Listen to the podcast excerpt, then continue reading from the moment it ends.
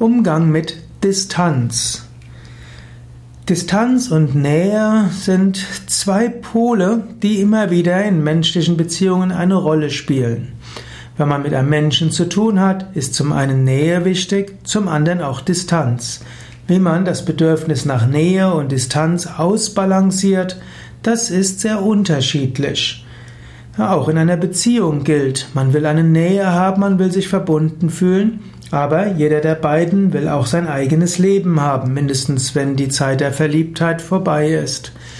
Zu lernen, mit Distanz und Nähebedürfnisse richtig umzugehen, ist eine wichtige Aufgabe in menschlichen Beziehungen. Das gilt nicht nur für die Zweierbeziehung, das gilt auch zwischen Kollegen. Manchmal will einer der Kollegen sehr viel mehr Nähe haben und der andere will mehr Distanz haben. Und manchmal will man mal mehr Distanz und mal Nähe.